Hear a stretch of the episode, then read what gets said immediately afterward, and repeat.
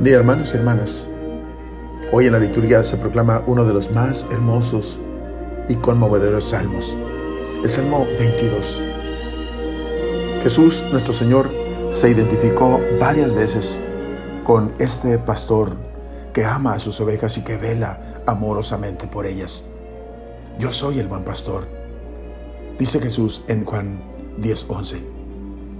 La tonalidad íntima del salmo hace pensar en una oveja. Habla el salmista en primera persona de singular. La única oveja que se siente mimada por el pastor. El Señor es mi pastor, nada me falta. Evoca la solicitud de que habla Jesús cuando no duda ni un momento en dejar las 99 para ir a buscar a la única oveja perdida según Mateo 18:12.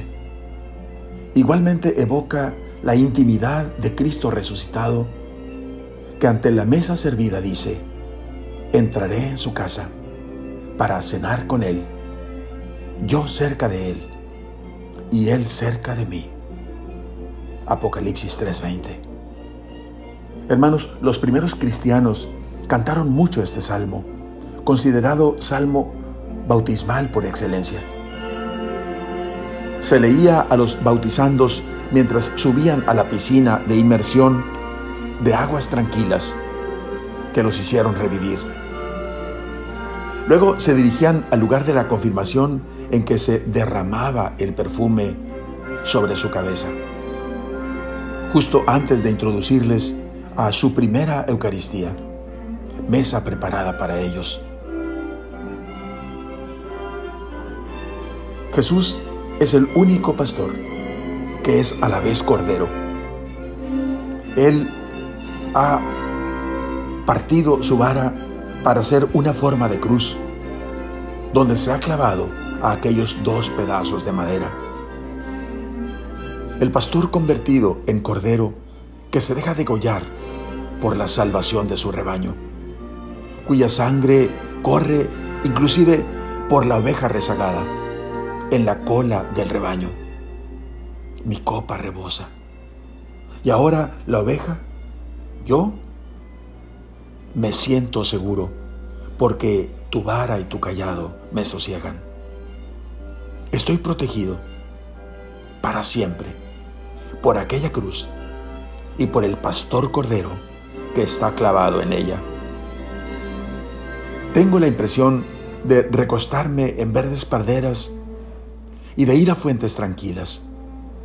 Tengo la impresión de permanecer en su casa. Habitaré en la casa del Señor por años sin término. Oremos. Oh Jesús buen pastor,